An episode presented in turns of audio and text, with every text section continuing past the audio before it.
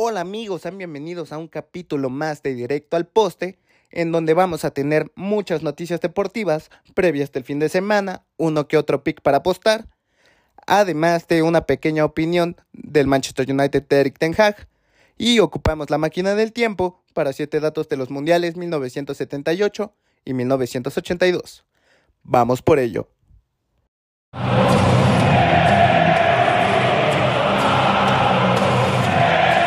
Empezamos con noticias de este Manchester porque el Man U ya tiene un acuerdo con Casimiro.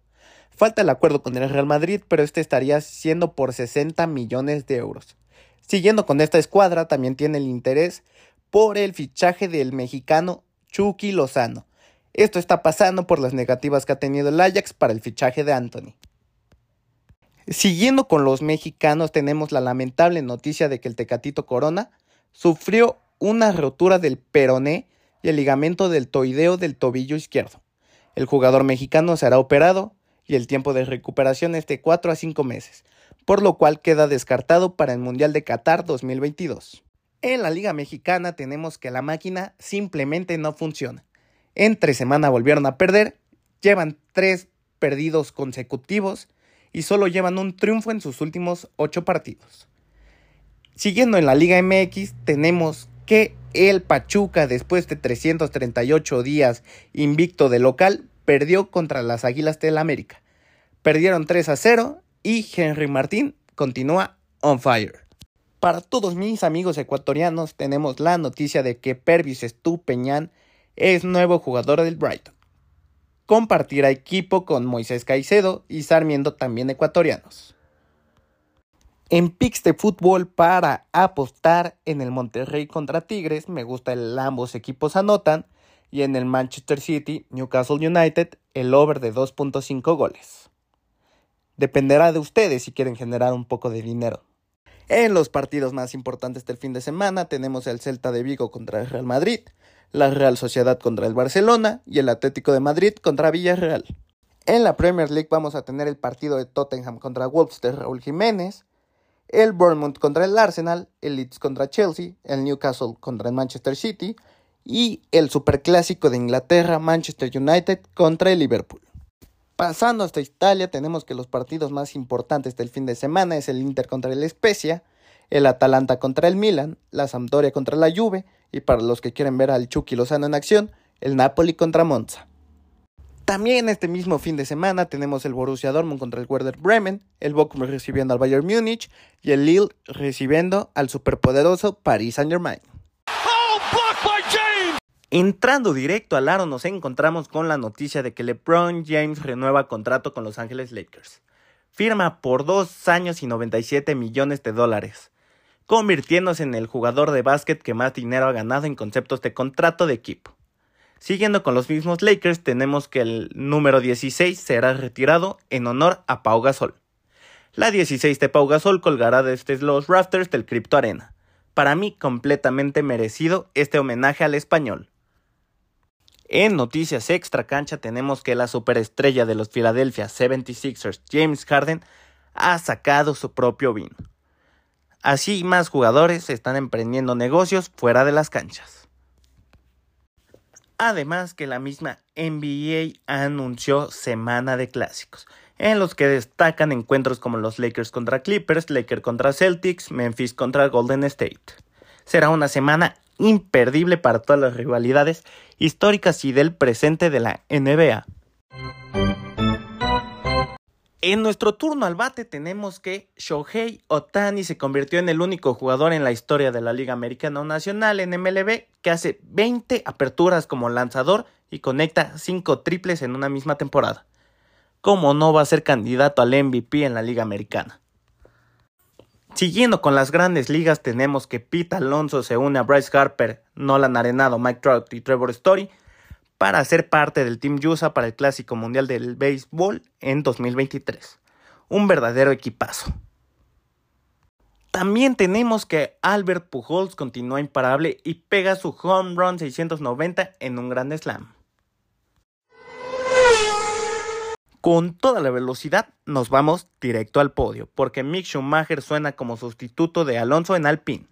Recordemos que el asturiano se irá a Aston Martin, mientras que Alpine había anunciado a Oscar Piastri para piloto de la siguiente campaña, pero este mismo piloto lo negó.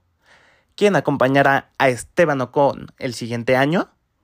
También tenemos la emoción de que la siguiente semana por fin hay gran premio. Este será en Bélgica en el circuito de Spa-Francorchamps. Recordemos que el año pasado fue completamente desilusionante este circuito, ya que solo hubo una vuelta de competición en la cual se tuvo que cancelar esta carrera por la lluvia. El ganador de esa fue Max Verstappen. Entrando directamente a la Red Zone tenemos que finalmente Deshaun Watson es suspendido por 11 partidos tras sus acusaciones de acoso. El coreback debutará en la semana 13 con los Cleveland Browns en contra de su ex equipo, los Tejanos de Houston. En más noticias de la NFL tenemos que por fin salieron a la venta los boletos del partido entre 49ers y Cardenales de Arizona que se jugará en el Estadio Azteca. Esperemos si hayan alcanzado los boletos todos los oyentes de directo al poste. También aprovecho que estamos en la Red Zone para extenderles una invitación a la liga de fantasy que tiene directo al poste, en donde te puedes ganar una playera de tu equipo favorito, una gorra o un vaso. A jugar. Después de este break informativo tenemos una pequeña opinión sobre el Manchester United de Eric Ten Hag. Este fin de semana se enfrentan contra el Liverpool y el conjunto red viene de perder 2 a 1 contra el Brighton y 4 a 0 contra el Brentford. Normalmente diría que, que no tienen los jugadores, no sé, puede haber muchos pretextos para el mal momento que está viviendo el Manchester United.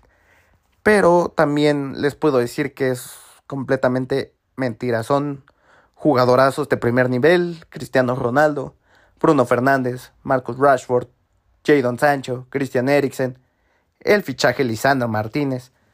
Diego De Gea últimamente está empezando mal la temporada, pero tienen los jugadores para competir. Además de que, bueno, tienen ahí un pequeño eslabón muy débil con Harry Maguire, pero fuera de eso tienen un equipo bastante completo.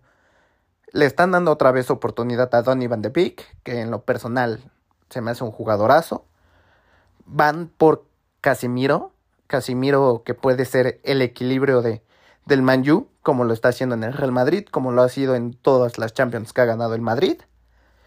Pero no sé si vaya a cumplir las expectativas que tiene Ten Hag de su juego, ya que Casimiro no, no es especialmente conocido por su técnica, por cómo saca el balón, que es algo que al entrenador holandés le gusta demasiado pero tiene a Lisandro Martínez para hacerlo, tiene a Christian Eriksen para subir el balón, así que si logran fichar a, a Casimiro va a ser un equipo más sólido defensivamente. Harry Maguire se tiene que ir, Barán tiene que ser el titular. Barán, Lisandro Martínez me parece una dupla fenomenal. De un lado Luke Shaw, del otro lado Diego Dalot, Casimiro, si llegan a concretar el fichaje del Chucky Lozano. Me parece que el Manchester United tiene muchas opciones para poder remontar esta temporada. Eric Ten Hag es un entrenador buenísimo. Llegó a semifinales de la Champions con un Ajax muy joven. Además de que tiene un estilo de juego muy claro. Demasiado claro. Ganó todo con, con el Ajax. Ganó Liga. Ganó Supercopa, ganó la Copa. La Liga la ganó tres veces. Así que yo espero que Eric Ten Hag pueda levantar al Manchester United, ya que Cristiano Ronaldo no merece, no merece terminar así. En, en el Ajax solo perdió 16 partidos, lo cual es completamente una barbaridad. 16 partidos en 5 temporadas es muy poco hablando netamente solo en liga. En Champions sabemos la semifinal a la que llegó con, con Frankie de Jong, con Matix Delight. Tuvieron una Champions espectacular. Yo creo que Eric Ten Hag es el mejor entrenador que puede tener el Manchester United ahorita. Es un proyecto a la mediano largo plazo. Se tienen que adaptar al estilo de juego del técnico. Pero al final el Manchester United es un equipo grande y tiene que demostrar porque es el equipo más grande de Inglaterra. Al final tienes el plus de tener a Cristiano Ronaldo, que a su edad sigue marcando diferencia. Tal vez ya no, ya no es el mismo de antes, no tiene la explosividad de antes, el drible de antes, pero sigue siendo Cristiano Ronaldo. Al final eso no va a cambiar. Cristi, Cristiano Ronaldo es Cristiano Ronaldo. No podemos dudar de su capacidad futbolística, ni de él, ni de la de Messi. Así que mi apuesta para el Manchester United es que, que va a salir a flote. Este fin de semana empata o pierde con el Liverpool, pero de ahí en fuera van a hacer un cambio radical en todo. Están buscando buenos fichajes, Casimiro, Chucky. No se dio Anthony. Gracias a Dios no se dio Arnautovic y, y Adrián Rabiot. Pero el Manchester United tiene toda la capacidad para salir adelante. No es un. No es una. No va a ser una mala temporada. Va a ser medianamente buena. Se van a clasificar a Champions. No creo que, que ganen títulos, pero puede estar compitiendo por la Europa League. Después de esta pequeña opinión sobre el Manchester United Eric Ten Hag, le damos play a la máquina del tiempo para llegar a Argentina en 1978 con estos siete datos. Fue el primer mundial que jugaron Irán y Túnez. México perdió sus tres partidos de fase de grupos. Se jugó con el mismo formato del mundial pasado, en donde los dos de cada grupo pasaban a otra ronda de grupos, donde el primer lugar de cada uno jugaba la final. El balón fue fabricado por Adidas y se llamaba Tango. La mascota fue Mundialito. El máximo goleador fue el matador Mario Alberto Kempes con 6 goles. El campeón fue Argentina tras vencer a Holanda 3 a 1 en la final. Continuamos con los viajes en el tiempo para llegar a España en 1982. El campeonato mundial contó por primera vez con 24 selecciones. Hubo cinco selecciones debutantes, las cuales fueron Camerún, Kuwait, Honduras, Argelia y Nueva Zelanda. Hubo seis grupos en primera ronda. En la segunda hubo cuatro grupos donde se clasificaba a semifinal el ganador de cada grupo. El balón se llamaba Tango España. La mascota fue Naranjito. Hubo por primera vez canción oficial cantada por Plácido Domínguez. El máximo goleador fue Paolo Rossi con seis goles. Y el campeón fue Italia tras vencer 3 a 1 a Alemania consiguiendo su tercer mundial. Y sin nada más que agregar por este capítulo, muchas gracias por escucharnos. Recuerden seguirnos en TikTok, Facebook e Instagram, también en Twitter para tener todas las noticias deportivas a la mano. Adiós.